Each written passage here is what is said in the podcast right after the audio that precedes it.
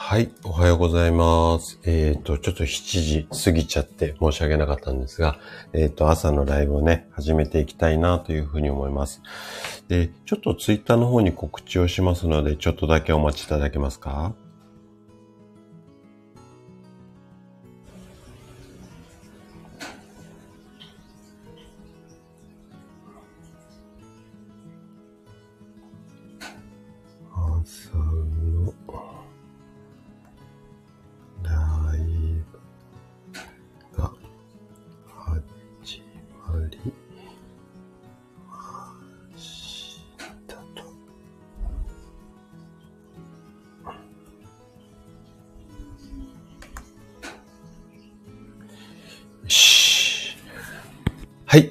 しました。あ、師匠おはようございます。来てくださってありがとうございます。今日すいません。ちょっとあの、朝バタバタしてまして、えっと、始まるのがちょっと遅くなっちゃいました。はい。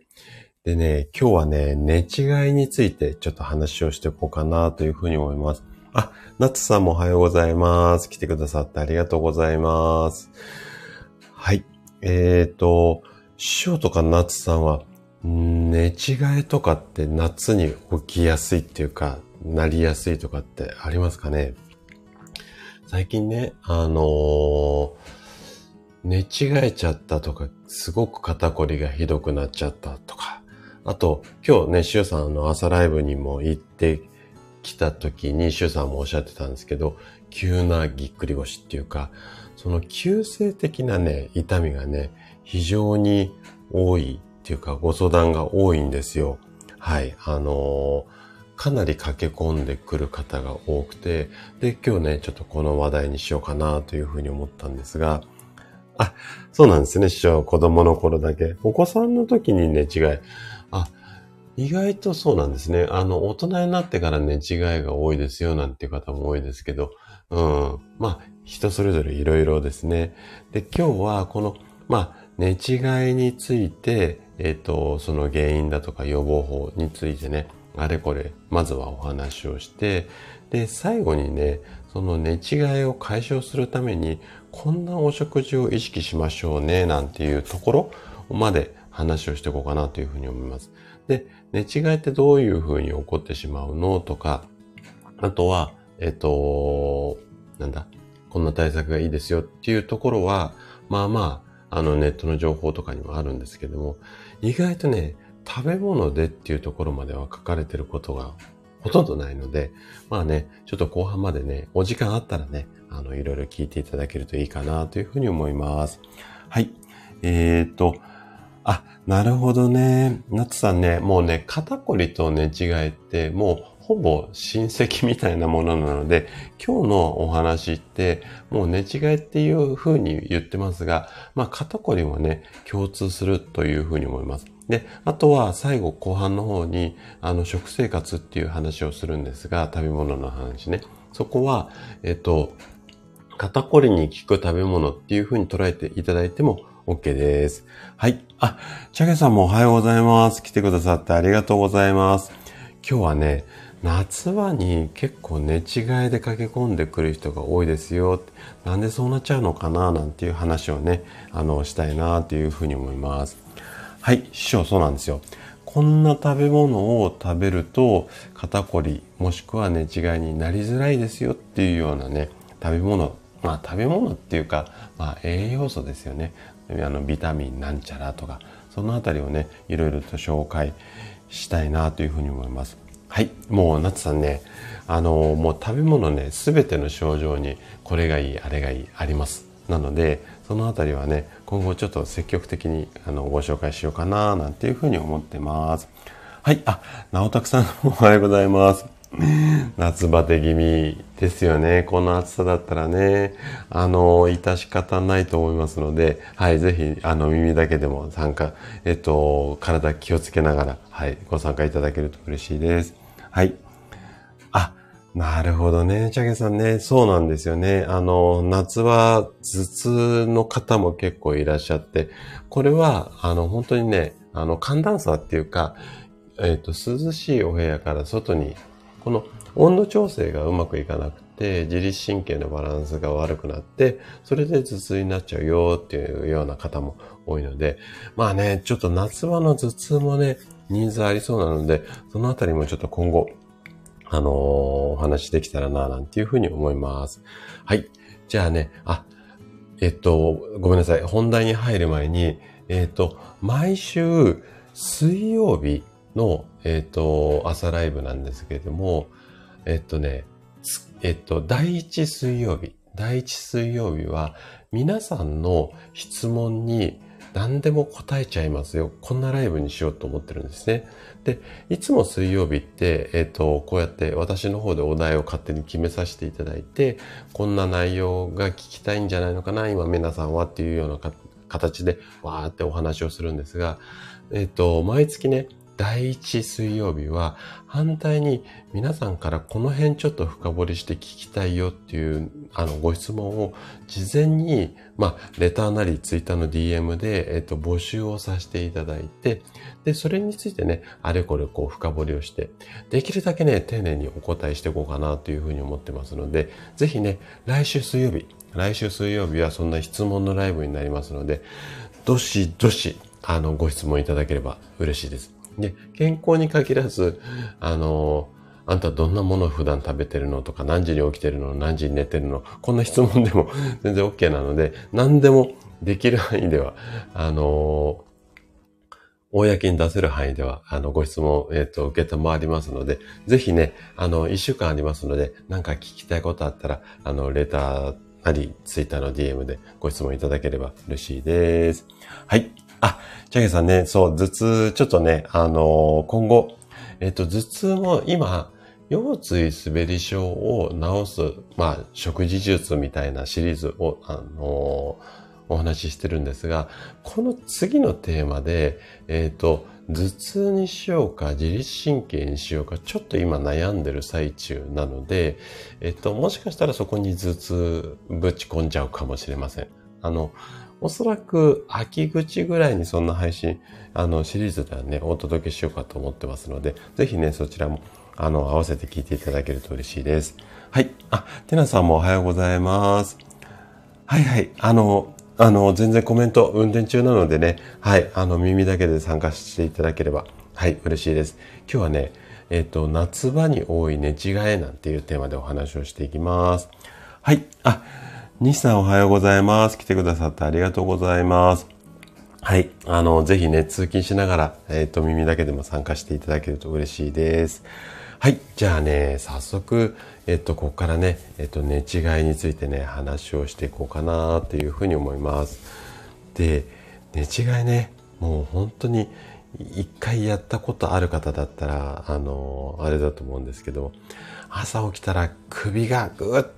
一定方向にしか動かせないみたいな感じで、あの、本当に朝パニックりますよね。はい。こんな寝違いなんですが、なんで、えっと、起こってしまうのか、その原因だとか、あとは、こんな症状出ちゃいますよね。このあたりからね、今日お話をしていこうかなというふうに思うんですが、で、寝違い寝違いってこう、うーん、そうですね、大人の方だけじゃなくて、まあ、小学生、中学生、高校生ぐらいでも、もしかしたらね、もうピンとくる方も多いと思う、この呼び名なんですが、これ、正式な医学用語ではないんですよ。いわゆる、まあ、俗称っていうか一般的に言われている呼び方で、えっ、ー、と、寝ている間に不自然な体の動きによって起こる首の部分だとか肩甲骨の周りが急に痛くなっちゃうよっていう、まあ、こういった、まあ、疾患というか病気なんですね。で、これ、ちょっと今日医学的なお話っていうような側面で、かっこいい呼び方っていうか医学的な病名、これは全然覚えなくて OK なんですが、これね、ちょっとね、もう難しい名前なんですが、急性疼痛、頸部、拘縮っていうような急性疼痛性頸部拘縮。こんな名前になっています。で、一般的には急に首だとか肩周りが炎症っていうか筋肉が固まって炎症を起こしちゃうよ。こんな病気なんですよね。はい。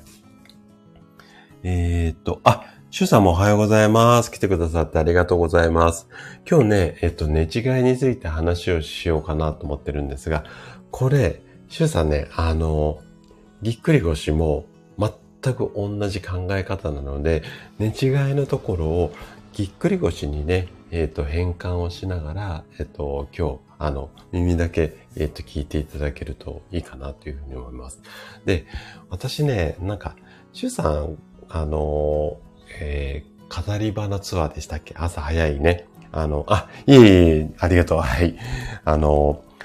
えっ、と、ツアーでずっと早起きされてたじゃないですか。なので、生活リズムが、まあ、一定期間こう変わって、で、元に戻った。これがね、一番今回のグキってやったところの原因の根底にあるんじゃないのかなって、勝手にね、ちょっとごめんなさい、推察させてもらってます。で、あの、タオルでバーって拭いたっていうふうにおっしゃってましたけど、あれはたまたまきっかけっていうか、それが引き金でグキってなっちゃったんだけども、潜在的にはずっと早起きをして頑張ってらっしゃって、それが終わって、ふーってこう、ほっとしたタイミングですよね。ほっとしたタイミングで、ちょっと体のバランスっていうか気持ちのバランスが崩れて、そこにバーって慌てて拭いたっていう引き金があって、グキってなっちゃった。こんな感じだと思うんですよ。なので、あの、やっぱりこういう、こう、生活のリズムとか、普段と違ったことをやった時っていうのは、もうね、本当にね、用心に越したことないかな、なんていう感じを、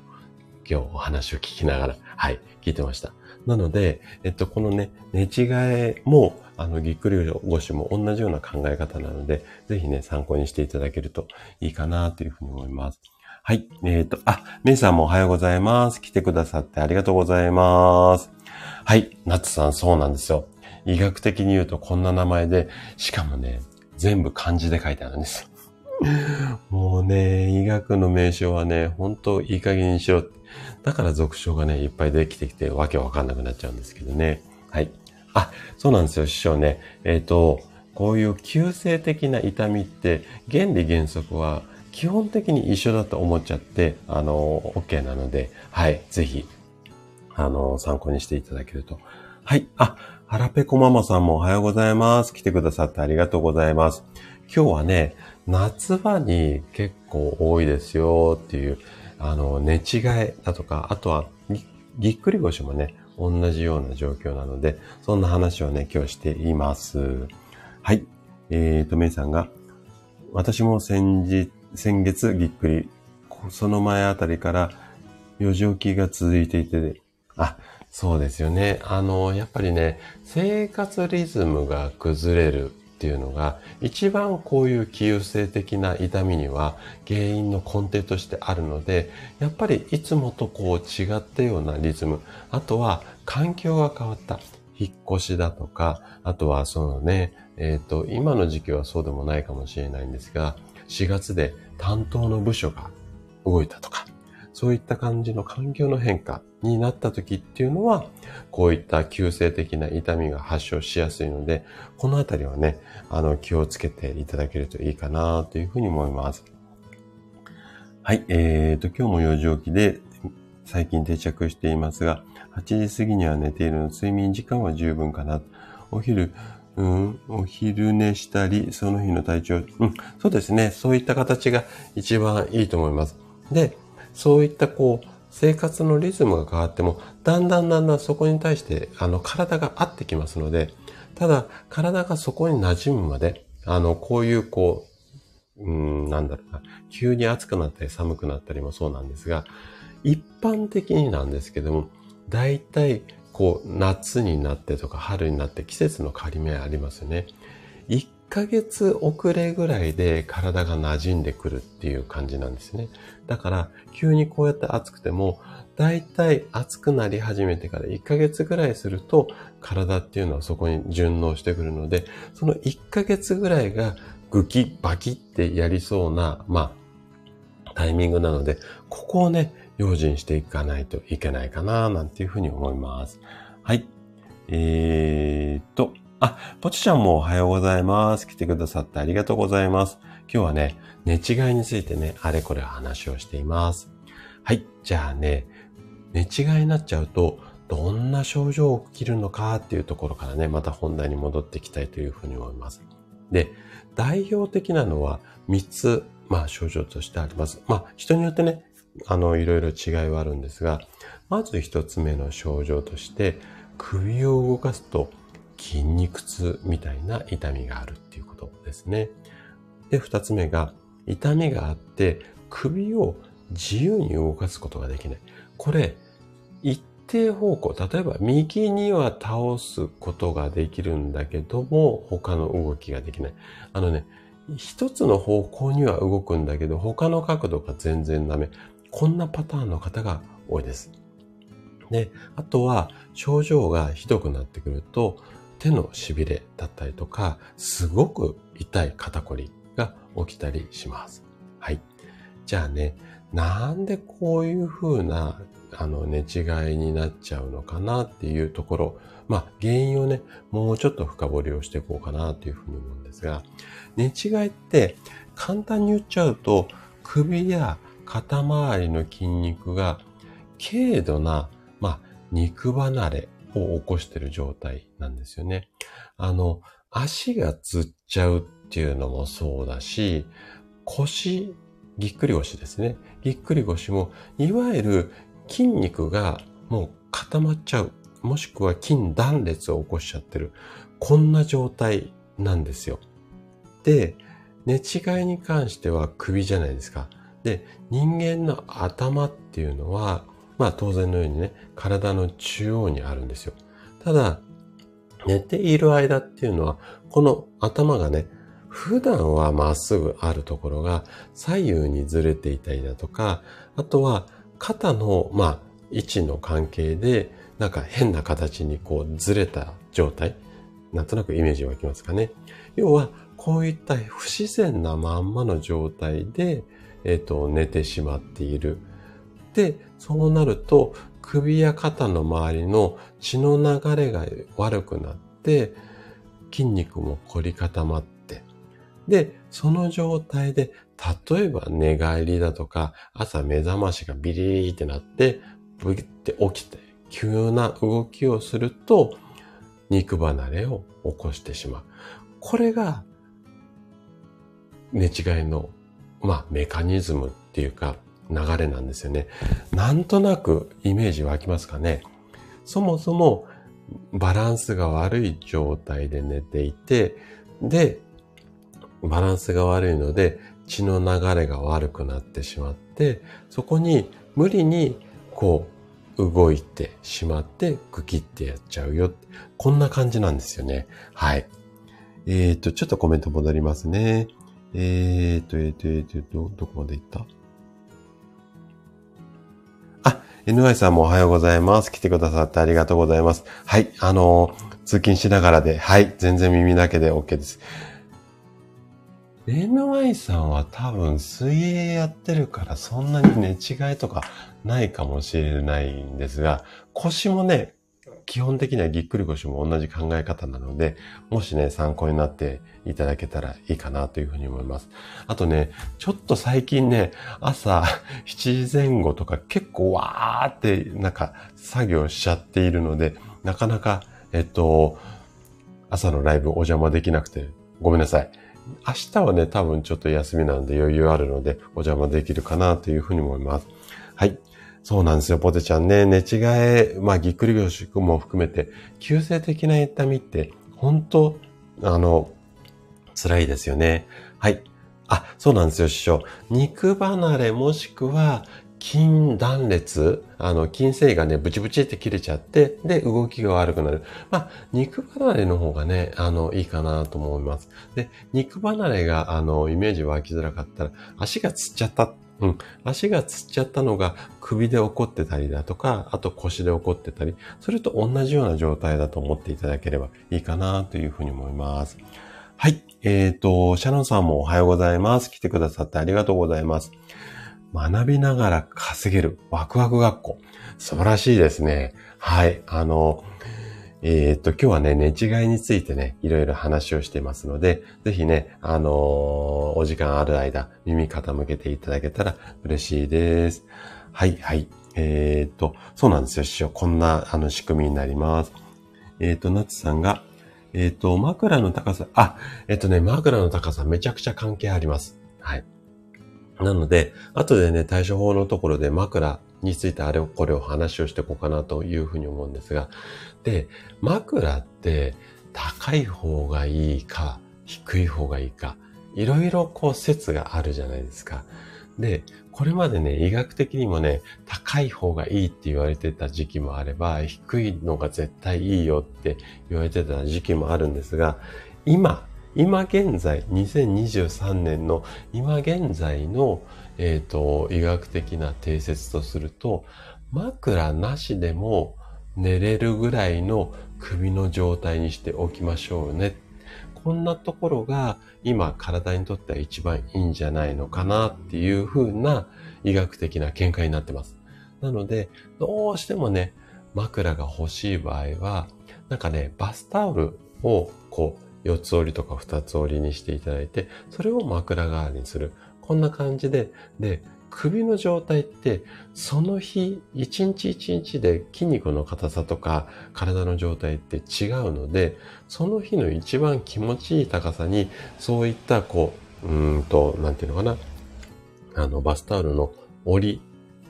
幅っていうのかな 折る、こう、高さでかさ増ししたり低くしたり、その日の高さに合わせて寝るのが一番いいよ。こんな感じが今のベストだっていうふうに言われていたりします。はい。えっ、ー、と、あ、しよう。はい、仕事の準備、あのー、入ってください。で、後半ね、ちょっと食べ物のことについてあれこれお話をしますので、もしね、アーカイブなんかでお聞きいただけるといいかなというふうに思います。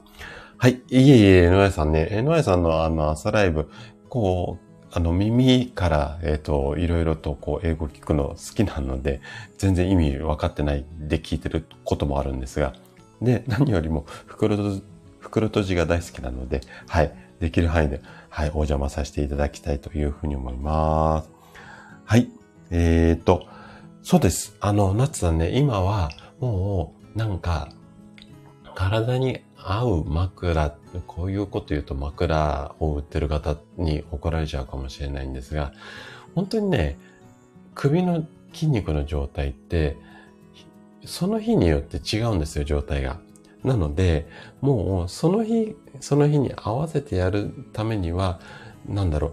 う、うんと、自分の体に合った枕って作ったとしても、やっぱりその日によって違うし、年々体変わってきますので、バスタオルで調整した方がいいんじゃないのかなっていうのが、今の、まあ、医学的な、こう、正解っていうか、こっちがいいんじゃないのって言われてる状態ですかね。はい。あ、まるまるさんもおはようございます。あ、そうなんですよ。はい。バスタオル調整しながら、はい、使えますので、はい。いえいえいえ。あの、なので、えっ、と、今、私は患者さんにバスタオルをお勧めしているかなっていう感じですね。はい。じゃあね、ちょっと寝違いの原因をもう少し深掘りをしていこうかなというふうに思います。で、寝違いって、まあ、首だけじゃなくって、肩周りにも起こるので、ちょっとね、えっと、まずね、原因の首の寝違いの場合。うん。で、首の寝違いの原因の多くっていうのは、首の血管が圧迫されたことによって血の流れが悪くなって、それで寝違いになっちゃいますよっていうことなんですよね。で、人間って寝ている間も寝返りを打ちながら自然に動くんですが、この寝方によってはね、寝返りが打ちづらかったり、あとは、その、今出ていた枕ですよね。枕の高さとか、この沈み具合によっては、寝返りが打ちづらくなってしまって、かえって首が固定されて、動きが悪くなってしまって、これで血の流れがこう悪くなってグキってやっちゃうよ。こんなことが首の寝違いの原因になります。じゃあ次、肩。肩は寝ている間の姿勢が悪い。もうね、なんだろう。お子さんみたいに右手は上がってるんだけど、左手は下がってるみたいな。そんな感じで体のバランスが悪くなってしまって、それが原因で肩、肩っていうか肩甲骨周りの血管が圧迫されて、えっ、ー、と、この茎っていうか、いわゆる首のところと一緒ですね。血の流れが悪くなって、で、えっ、と、寝違いになっちゃうよっていう方ですよね。で、これはね、日中デスクワークで首肩、首肩っていうか肩周りですよね。特にわーって入力しているような方は肩甲骨周りがガチガチになってしまっているので、こういった状態の方っていうのは肩の、まあ寝違いっていうのかな、動かしづらいっていう風になる場合が多いです。はい。で、最後。最後は、睡眠環境の問題ですよね。さっき出ましたけれども、枕が合ってない。あとは、腰が沈みすぎるベッドや布団。あと、まあ、床で寝ちゃったよとか。こういった場合も寝違いになる場合が多いです。代表的なのはね、こんな3つですよね。はい。えー、っと、はらぺこママさんは、そうですね、あのー、枕メーカーさんには怒られちゃうかもしれないんですが、あとは、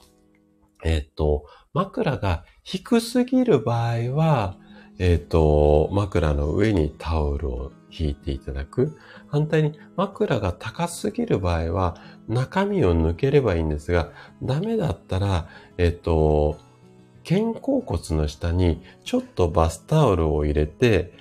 要はちょっとこう、なんていうのかな、体が上がるような感じで、首の周りに負担がかかんないような感じ。意外とね、タオルで体の高さ、頭の高さって調整できますので、こういった感じでタオルでね、微調整をしていただけるといいかななんていうふうに思います。はい。なので、バスタオルはね、わざわざ買う必要はないです。で、あの、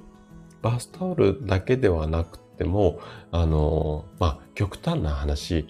T シャツをこうぐるぐる巻きにしていただいてもいいので、何かしらこう、衣類ってあると思うんですよ。はい。なので、そういったもので、えっと、別にタオルにこだわらなくても、古着とかでも全然いいので、そのあたりでね、調整していただけるといいかなっていうふうに思います。はい。あ、職味さんおはようございます。来てくださってありがとうございます。今日はね、寝違いについてね、夏場に意外と多いんですよっていうことをお話ししていたところです。はい。あ、ゆきさんもおはようございます。来てくださってありがとうございます。今日のテーマはね、寝違いです。はい。じゃあ、寝違えた時、どんな風に対処をしていこうかなっていうところなんですけれども、まず、えっ、ー、と、一つ目。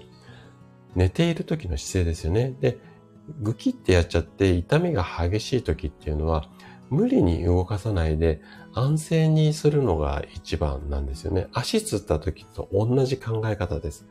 なので、まあ、動かないっていうのはなかなか難しいと思うんですが、ゆっくりゆっくり動いて、できるだけ、まあ、数日で確実に収まっていきますので、まずはゆっくり動く。で、あとはね、ぎっくり腰の時にもね、まあ、シュさんなんかよくご存知だと思うんですが、腰ぐきってやって、で、大体、まあ、ぎっくり腰はね、まあ、うん、時間問わずなんですが、特に寝違いって朝やっちゃうことが多いんですよ。で、朝起きた時にぐきってやって、その日休みだったら、そんなパニクらないと思うんですが、まあギリギリまで寝ていらっしゃる方が多いと思うので、ギリギリまで寝て朝動けないとパニクるんですよ。会社行かなきゃいけない、なんだかんだって。なので、そうなんです。シュさん、そう、まさにその通り。まずは、一旦落ち着いて安心してください。で、えっと、無理に動かさないで、とにかく筋肉がこう固まってロックしちゃった状態なので、そのロックを外してあげるってことが必要なので、で、パニクってる時、緊張してる時っていうのはもう体カチカチになってるので、そこでね、慌てると余計痛くなっちゃうんですよ。なので、はぁ、やっちゃった。どうしようかなって思いながらでも、はぁでもいいので、とにかく深呼吸とかしながら、まずは安心して、で、呼吸をね、止めてしまうと筋肉ってやっぱ固まっちゃうんですよ。で、吸ったり吐いたりを繰り返してると、特に深呼吸をしている時って筋肉って固まりづらいんですよね。あの、体にね、力を入れた状態で息をこう、ふーって吐き出そうと思ってください。えっ、と、体に力入れた状態で息吐こうと思うと、ふっ、ふっってしか多分吐けないと思うんですよ。で、力抜けると、ふーって吐けると思うので、とにかくゆっくり吸ったり吐いたりを繰り返してると、少しで体の力抜けてきます。なので、まずは、ちょっと会社に電話しなきゃ、うんぬんかんぬんは、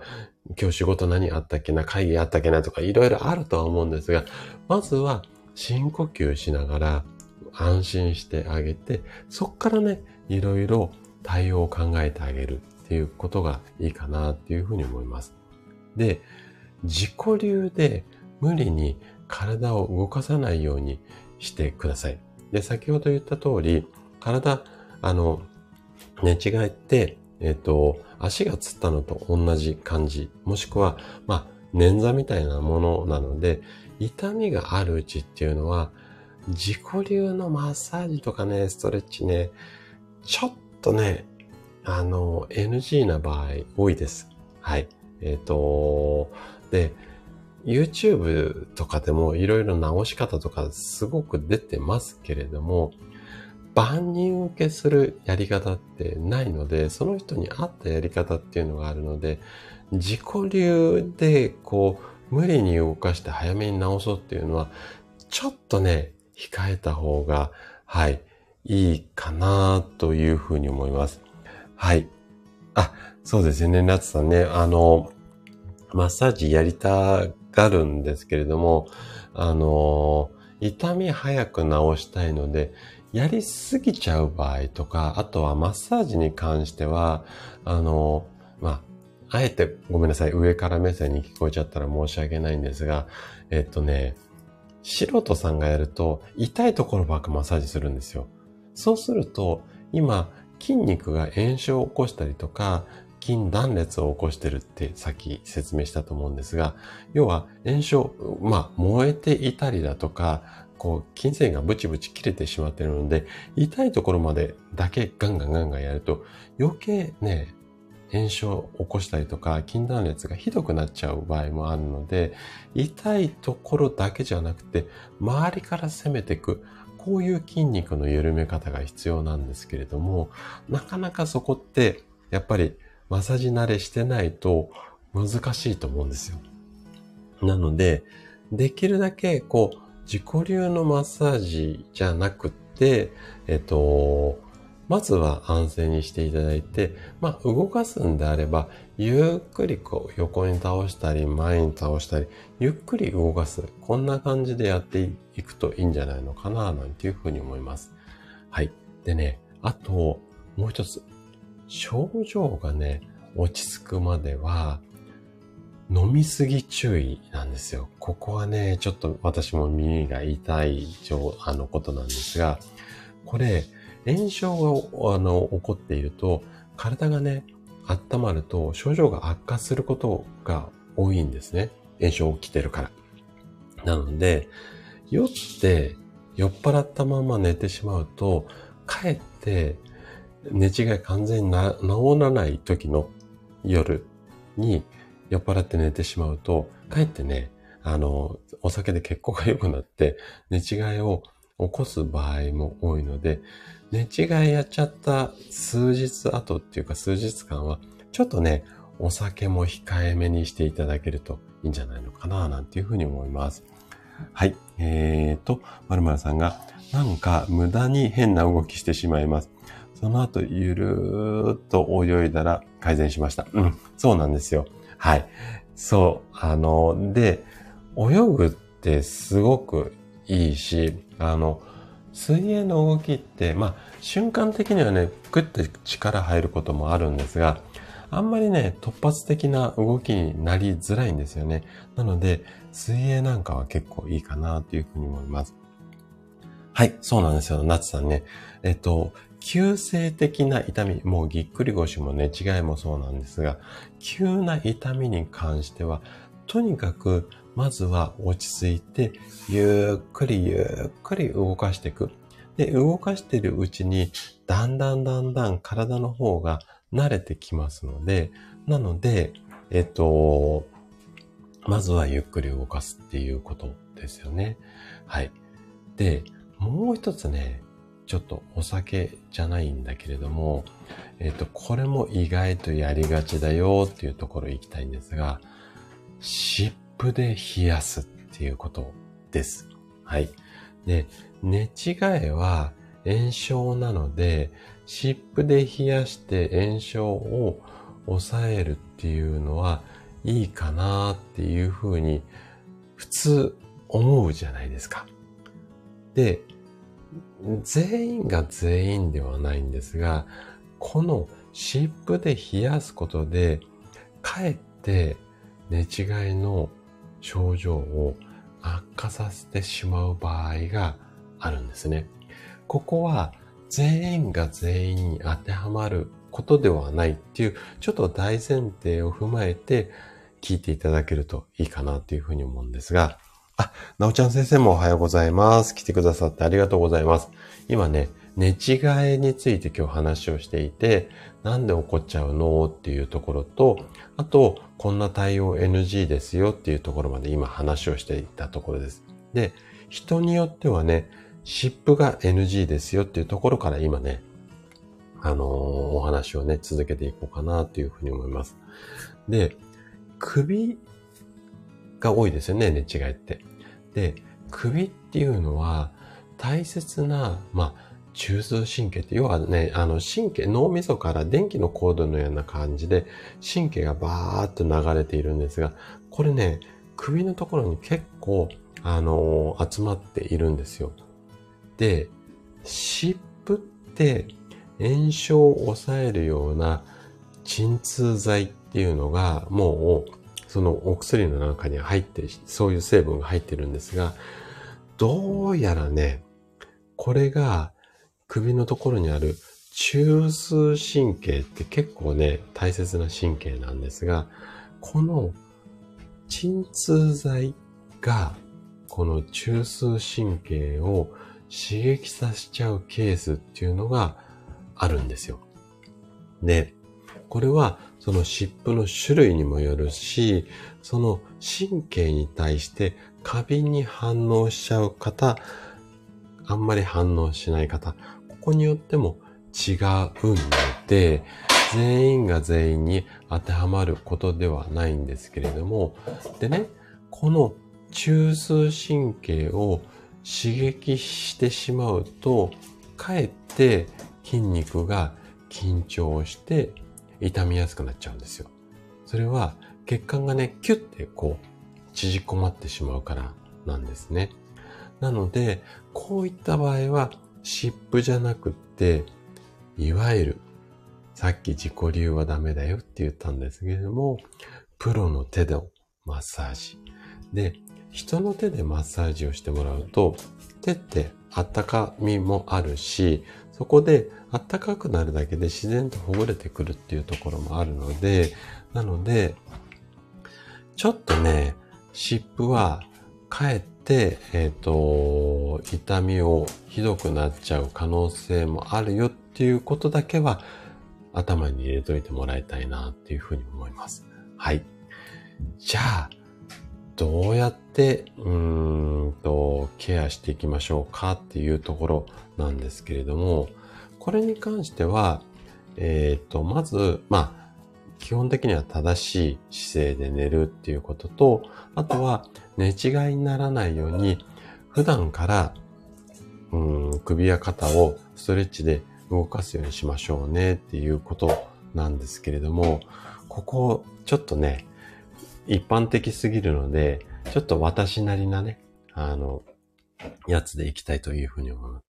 これは、食事でこの寝違いを予防しちゃいましょうね。こんなところをね、えっ、と、この後半話をしていこうかなというふうに思うんですけれども、じゃあ、何食べればいいのっていうところなんですが、まず、ビタミン B っていうやつを意識してもらいたいんです。で、ビタミン B の中でも B1 っていうやつと B12 っていうやつですね。じゃあなんでこいつらがいいのっていうところなんですけれども、まず B1 に関しては疲労物質の処理を B1 ってよくしてくれるんですよね。なので、体の疲れを取る、こんな作用があります。で、もう一つ、脳とか、うーんと、まあ、頭の周りの神経の働きを良くする。こんなのも B1 には働きとしてあるので、要は首の神経にも効きやすいよっていうところ。なので、まず B1 を意識して取ってもらいたいんですね。じゃあ B1 何がいいのっていうところですけれども、これに関しては、まず豚肉です。あとは大豆、うなぎ、玄米。このあたりに多く含まれています。はい。あ、チェリーさんもおはようございます。来てくださってありがとうございます。今日はね、寝違いについて話をしてきて、で、今原因とかこんな対処法がありますよっていう話と、あとはこんなものを食べると寝違い、もしくは肩こり、このあたりが、えっ、と予防できますよ。こういったところを今お話ししていたところです。はい。じゃあ B1 がここまでね。今度 B12 なんですが、これ B12 っていうのはもうね、神経全般をあの、働きを良くします。だから神経の流れが悪いとか、あとは痛みとか痺れに敏感な人っていうのは、このビタミン B12 を取っていってもらいたいんですけれども、で、これ B12 がいっぱい含まれているもの。これに関しては、えっ、と、まず、うーんと、貝の類ですね。アサリとかシジミ。あとは、お魚でサンマとかイワシ、このあたりにも入っています。あとちょっとね、女性苦手な方が多いと思うんですが、レバー。これにも、あの、ビタミン B12 が入ってますので、ビタミン B1、B12。まずは、これを意識してもらいたいです。あとね、もう一つ。これは、夏場に落ちづらいっていうか、あの、足りなくなる栄養素なんですけれども、マグネシウムですね。で、マグネシウムの働きとすると、筋肉の緊張を和らげる。こんな働きがあるので、特にね、足がつりやすいよとか、凝りやすいよって言った方に関しては、マグネシウムも意識してもらいたいです。で、どんなもの食べればいいのかっていうと、これはね、もう海藻類ですね、圧倒的に。で、えっ、ー、と、昆布だとかわかめがいいんですが、本当にね、わかめなんかは、えっ、ー、と、乾燥してるやつあるじゃないですか。あれをもう本当にもうお味噌汁なり、あのー、サラダなり、そこに、えっ、と、まあ、ぶっかけるっていうか、それそのまんまもう調理せずに入れられるじゃないですか。まあ、サラダだったらね、ちょっと水で戻さなきゃいけなかったりもしますけれども、あとは、今の時期なんては、うん、もしね、冷ややっこを食べるような習慣があったら、その冷ややっこの上に、そのわかめなんかを乗っけて、その上に鰹節でお醤油なんていうのも美味しかったりするので、こんな感じで、あの、夏場なんかはね、特に、あの、汗かくとね、この辺も、うん、マグネシウムだけじゃなくて、ナトリウム、塩分とかも、えっ、ー、と、体の外に出やすいんですけれども、特にね、あの、意識していただけるといいんじゃないのかな、なんていうふうに思います。はい。あ、チェリーさんもメモありがとうございます。はい。ヤタさんもおはようございます。来てくださってありがとうございます。今ね、えっ、ー、と、今日、えっ、ー、と、寝違いについて話をしているんですが、えっ、ー、と、今は寝違いを予防するための、えっ、と、食べ物についてね、話をしていってます。で、これ寝違いだけじゃなくて、肩こりにも効く食べ物だと思っていただいて OK なので、はい、参考にしていただけたら嬉しいかなというふうに思います。はい。でね、あとは、えっ、と、今のビタミン B と、B1 と B12 とマグネシウムを意識してもらいたいんですが、あとは、ま、時間があればっていうか余裕があれば、このあたりも意識してもらいたいよっていうところで言うと、ビタミン C とクエン酸ですね。この二つに関しては、もうね、疲れを取っ払いますよっていうところです。疲れを取りやすくするための栄養素になります。で、ビタミン C に関しては、なんとなくイメージ湧きますよね。はい。えっと、果物の類に多く入ってたりだとか、あとは緑黄色野菜ですね。ここに多く入ってたりします。あと、クエン酸はもう酸っぱいものです。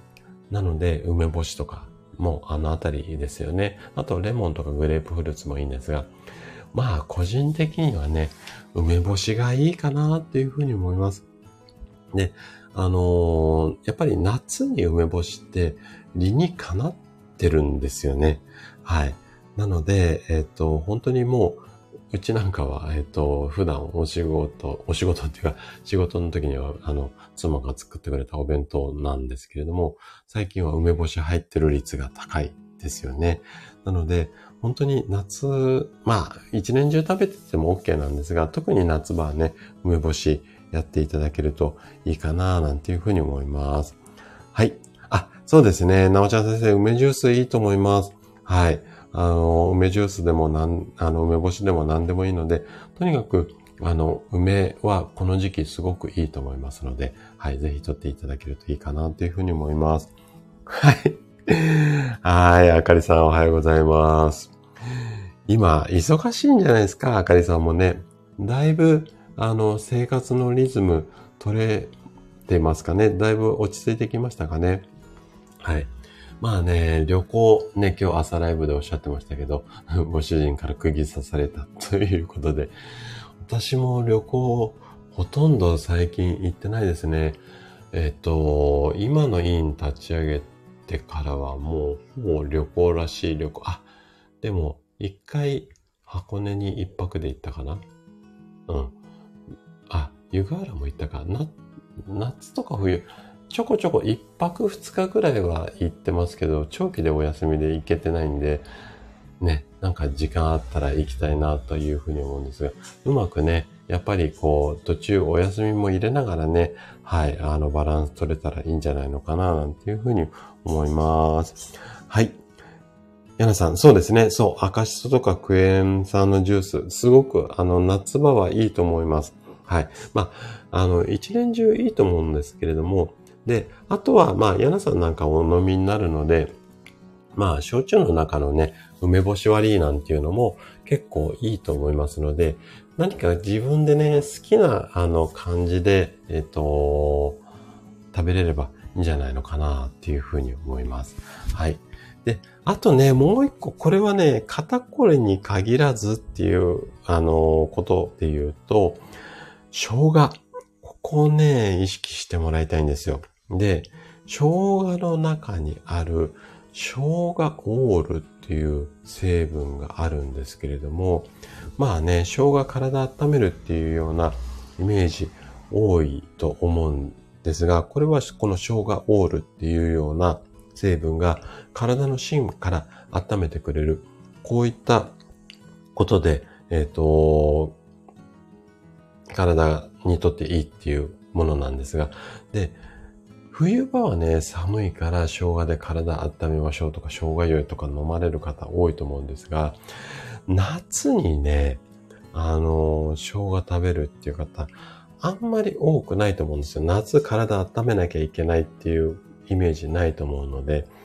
だから夏あんまり食べないことも多いと思うんですが、ただ、えっと、今結構安く売ってると思うんですよ。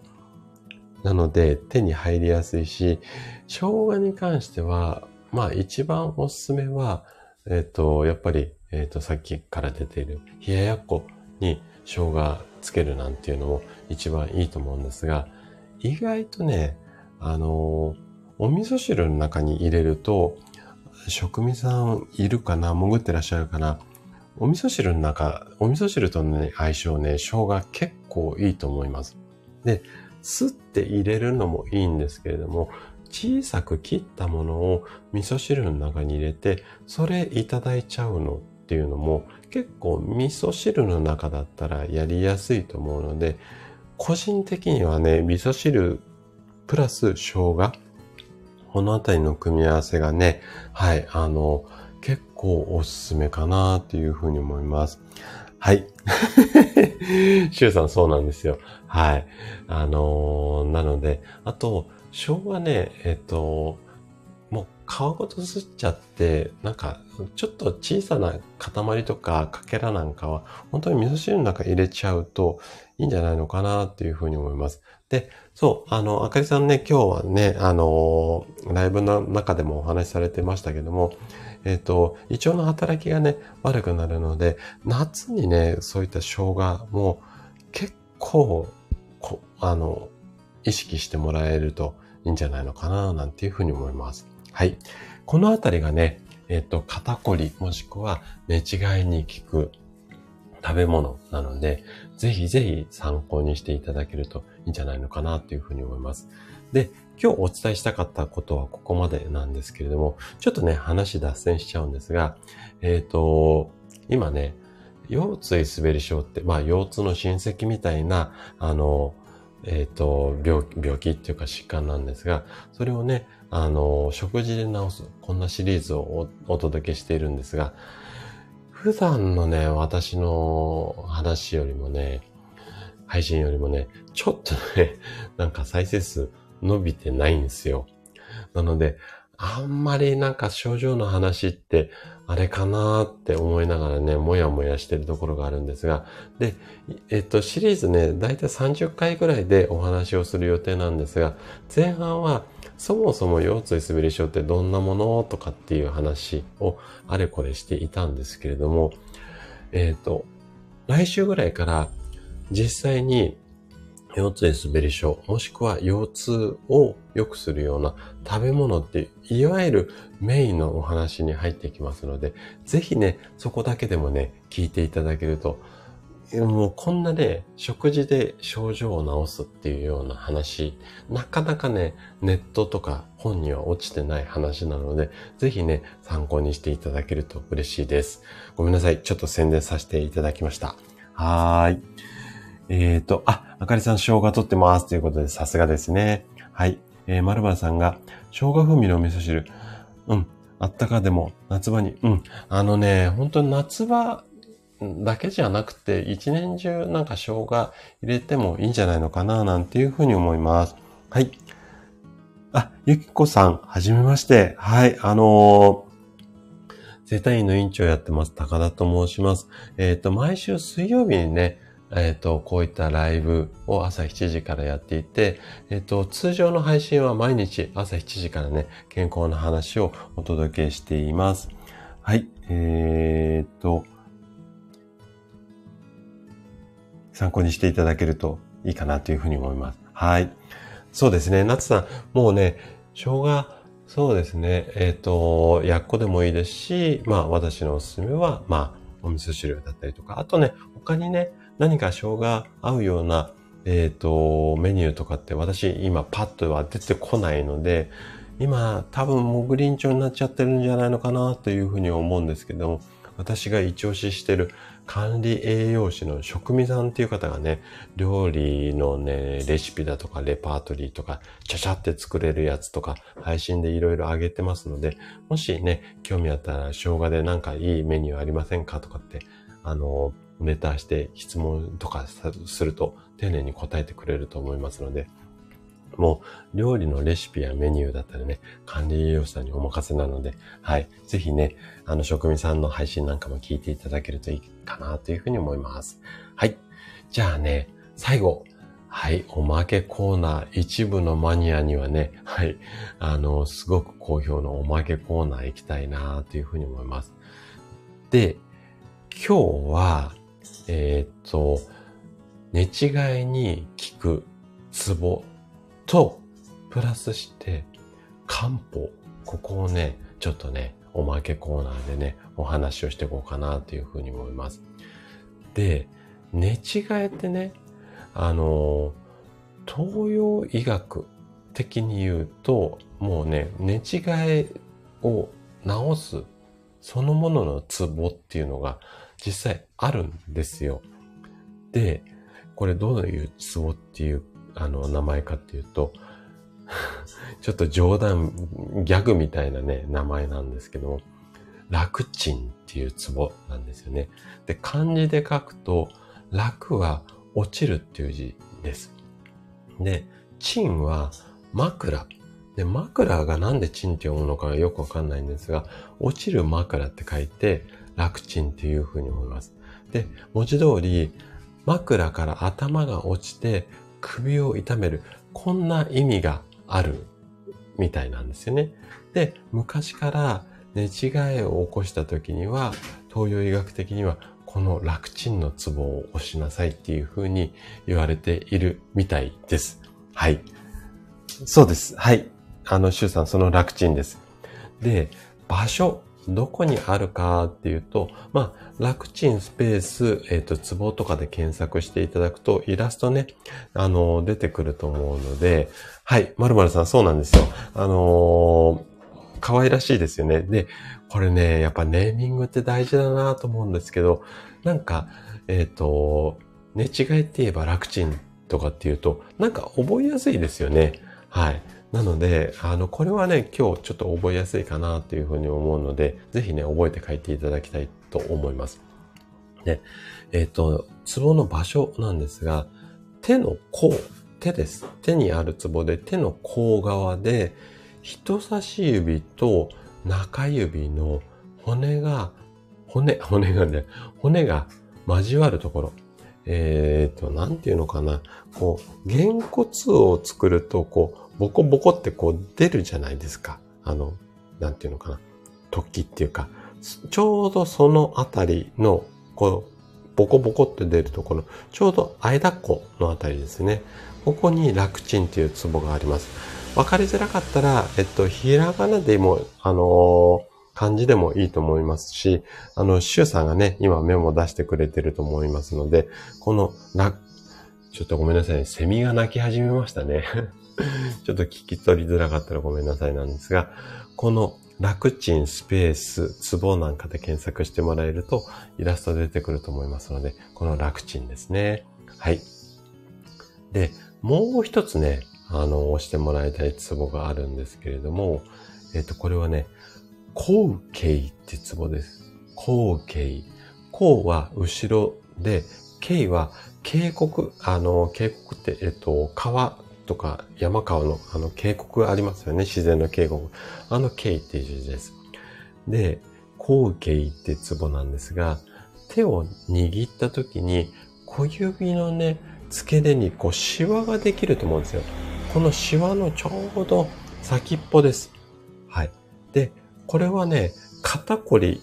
寝違いだけじゃなくて、肩こりにもね、あのー、効くツボなので、肩こりひだひどい方は、この後頸、後頸です。かきくけこのうに、こに、えっ、ー、と、あいうえおのうで、後頸です。はい。あ、そうです。ナットさんありがとうございます。後頸ですね。はい、ここのツボを押してあげると寝違いだけじゃなくて肩こりにも効きますよっていうツボですね。はい。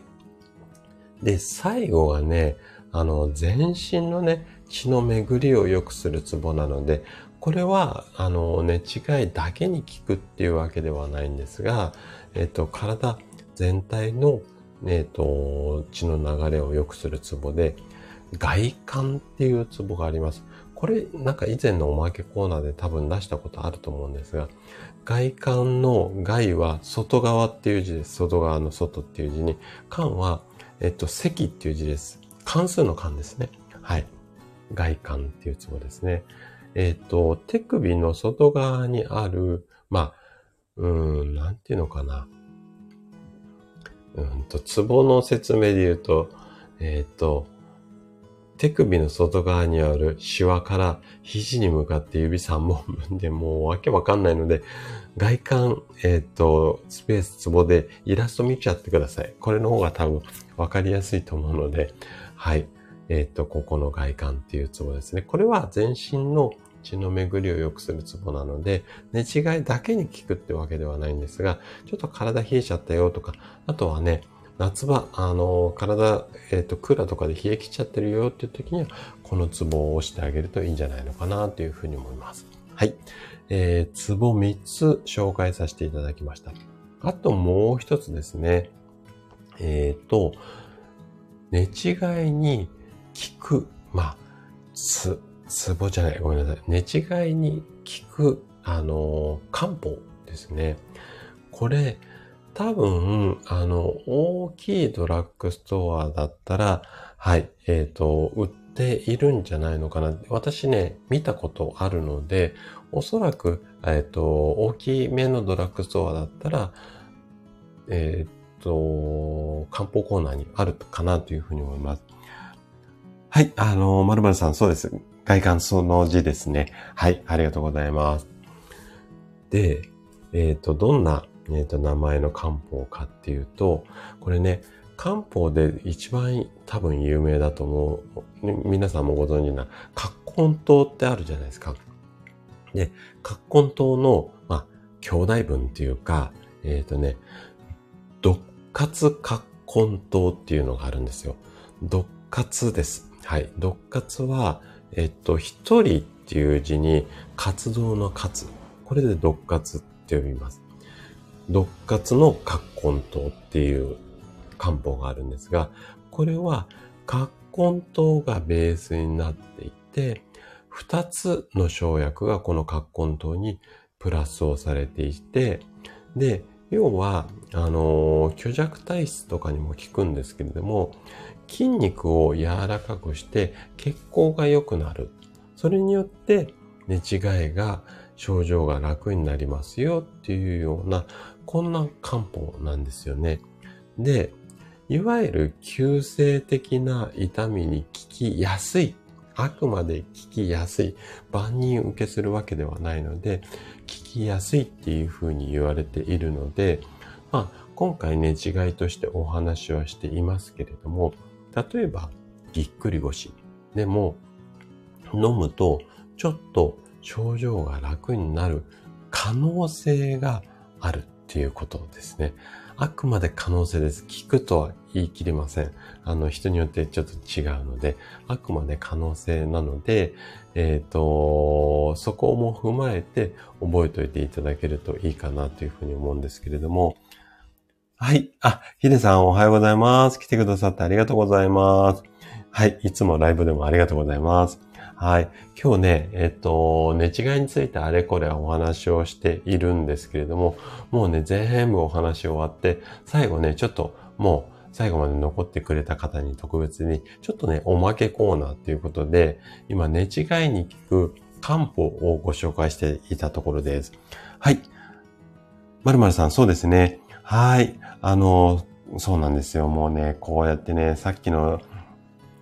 楽ちんじゃないけれども、もうこうやって難しい名前になっちゃうんですよね。はい。あ、ヒデさん、あの、アーカイブ残しますので、ぜひ聞いていただけると嬉しいです。はい。そうです。あの、マルマンさんメモしていただいてますけれども、この毒活のね、格好等っていうのが、急性な痛みには効く場合、急性な痛みっていうか、要はこう、グキってやっちゃった時ですね。で、寝違いだけじゃなくて、もしかしたら、もしかしたらですよ、あの、シュさんね、シュさんいらっしゃるかなまだ。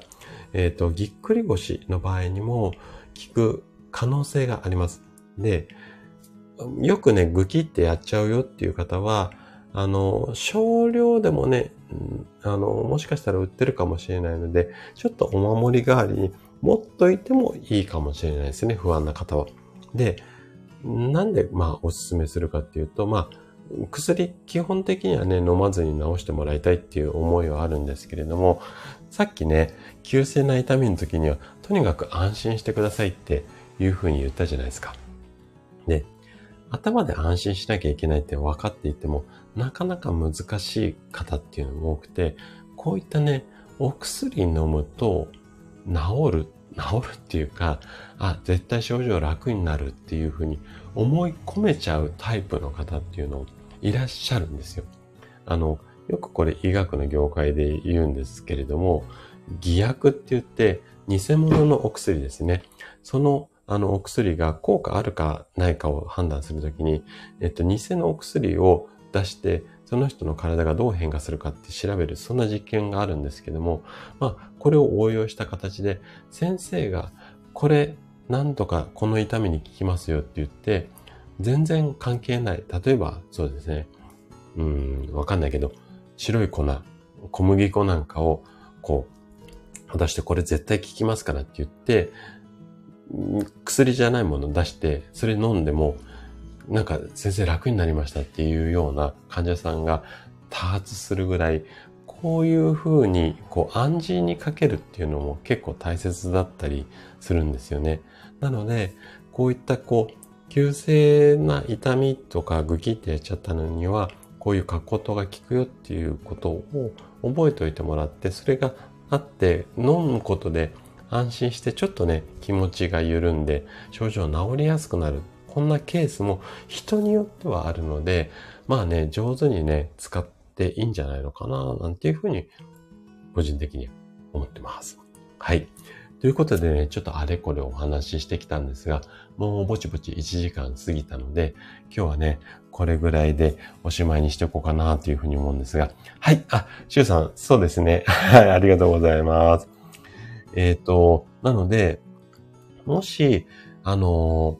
3歩とか5歩とか、小さい小分けで、あの手に入るようであれば、なんかね、グキってやった時のために、えっ、ー、と、持っとくっていうのもいいかな、なんていうふうに思います。はい。あ、そうなんですよね、まるまるさんね。なんか、あの、ご自身なりに、うん、なんだろうね、薬がいいよっていう方、なんかね、自分が暗示かけやすいよっていう方もいらっしゃるし、これ別に薬だけじゃなくて、例えばね、さっきの、あの、生姜湯飲むとすごく症状が落ち着くっていう風に、自分が暗示かけやすいんだったら、生姜湯でもいいし、なんかこう、自分なりなお守りっていうのかな、そういうのをね、あの、持っていっていただけると、こういった急性期の痛みには、すごくいいと思います。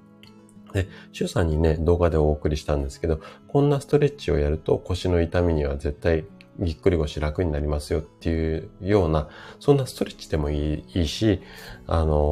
こういうお薬でもいいし、何かしらね、まあ、地震の時の備えじゃないけれども、そういうお守りをね、事前に用意しておくっていうのも、これもね、あの、治療法の一つではありますので、ぜひね、参考にしていただけたらいいかなというふうに思います。はい。ということで、今日は、あの、ぼちぼち。重華さん、ありがとうございます。なんですが、はい。あの、ぼちぼち、ごめんなさい。ちょっと終わりにしておこうかなって思ってたタイミングです。はい。ごめんなさい。ちょうど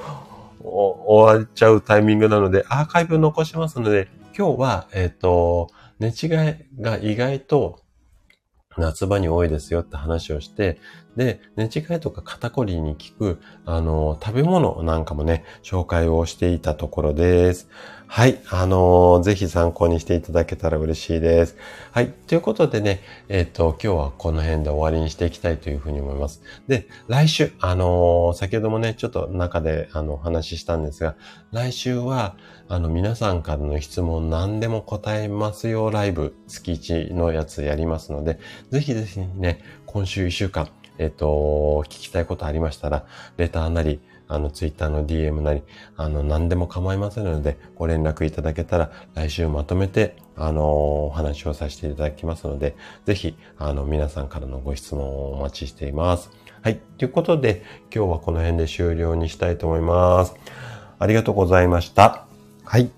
ではでは終わりにしていきたいと思います。はーい。失礼します。